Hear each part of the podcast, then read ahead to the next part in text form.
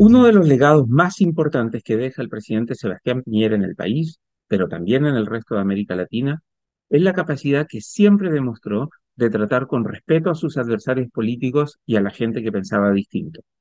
En una época en que la arena política, los medios tradicionales y las redes sociales parecen estar dominadas por personas vociferantes, agresivas e incluso verbalmente violentas, vamos a extrañar y también vamos a necesitar ese liderazgo respetuoso y optimista sobre el futuro del país que logró construir Sebastián Piñera. Comprensiblemente, cuando muere un político con una trayectoria tan destacada como la de Piñera, el país se detiene para reflexionar sobre su legado. Reverentemente, todos buscan destacar e incluso exagerar las fortalezas y virtudes del recién fallecido. Magnánimamente, incluso sus adversarios y rivales destacan sus aciertos y contribuciones al país. La historia se encargará después de analizar los errores, omisiones y debilidades del líder recién fallecido. Como el líder político más importante de la derecha en Chile desde el retorno a la democracia, Piñera deja un legado importante que ineludiblemente será sometido al escrutinio de la historia. Varios han destacado su contagioso optimismo sobre el futuro de Chile, su inacabable energía, su fenomenal ambición su admirable capacidad intelectual y su loable ética del trabajo. Pero una de las características más admirables de Piñera fue el profundo respeto que demostró por sus adversarios políticos y por aquellos que pensaban distinto. Después de reconocidos traspiés asociados a su ímpetu al comienzo de su carrera política en los 90, Piñera aprendió una valiosa lección sobre la necesidad de tratar de formar, de tratar de forma respetuosa y educada a otros políticos, en especial a sus adversarios y rivales. Que nadie se confunda. Como buen político, Piñera demostró audacia y capacidad para sacar del camino a sus rivales y bloquear el avance de varios de sus opositores. Pero el trato que Piñera siempre tuvo, en público y en privado, con sus adversarios, fue respetuoso. Aunque franco y a veces incluso duro, Piñera fue cuidadoso con las formas y con el lenguaje. En varias ocasiones, antes, durante y después de sus años en la presidencia, tuve la oportunidad de conversar con el ahora fallecido presidente. Ocasionalmente, Piñera me llamaba por teléfono para expresarme sus discrepancias e incluso molestia por algunas columnas de mi autoría. Si bien cualquier persona con similar poder hubiera, que, hubiera pudiera haber querido aprovechar, aprovechar ese poder para presionar, Piñera fue siempre respetuoso en esas conversaciones. Sus argumentos podían ser duros y sus posiciones firmes, pero Piñera demostraba un genuino respeto e incluso aprecio en esas llamadas telefónicas o reuniones.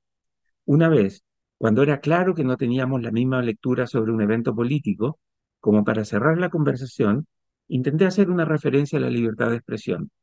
Piñera, con firmeza pero cordialidad, me dijo que él también estaba haciendo uso de su libertad de expresión para hacerme ver sus puntos. Luego agradeció que yo le hubiera respondido la llamada y me insistió que me llamaba porque le importaba lo que yo tenía que decir. Habiéndolo conocido por varios años y conociendo a muchos otros hombres de su generación, siempre sentí que Piñera tenía respeto por sus interlocutores y ponía especial atención a lo que uno decía. En un momento en que las redes sociales profundizan las diferencias entre las personas y muchos caen en la tentación de gritar en vez de hablar, de acusar en vez de conversar, de insultar a sus adversarios en vez de presentar sus argumentos, la lección de vida y especialmente de comportamiento político que nos deja Sebastián Piñera es la de privilegiar el diálogo respetuoso y recordar que un intercambio intenso e incluso adversarial de opiniones y visiones también puede ser amistoso. Varias veces, Piñera, en público y en privado, aseguró que los expresidentes que más admiraba eran Patricio Elwin y Eduardo Frei Montalva. Ambos también se caracterizaron por ser capaces de construir puentes y tener buenas relaciones con aquellos que pensaban distinto y se encontraban en posiciones a veces diametralmente opuestas. Aunque Piñera se opuso a la dictadura militar, su carrera política la hizo en la derecha, no en el centro como Frei o Elwin. Pero Piñera siempre se vio a sí mismo y se comportó como un líder pragmático de derecha. Piñera nunca estuvo atrapado en las trincheras ideológicas. Muchas veces demostró valentía para cruzar la vereda ideológica y liderazgo para motivar a la derecha a seguirlo en esa aventura. Aunque buscaba tomar decisiones basadas en la evidencia, siempre insistía en que, si bien los datos no debían estar en cuestionamiento, la gente tenía derecho a sus propias opiniones. A diferencia de muchos políticos, Piñera era profundamente respetuoso de esas opiniones. Como todo ser humano, tuvo fortalezas y debilidades. Como político y como persona, una de sus enormes fortalezas y uno de sus principales legados hoy fue su capacidad y su compromiso con brindar un trato respetuoso a sus aliados y adversarios. Es de esperar que todos aquellos que hoy lamentamos su partida podamos ser capaces de recordar ese legado y ponerlo en práctica también en nuestra vida cotidiana.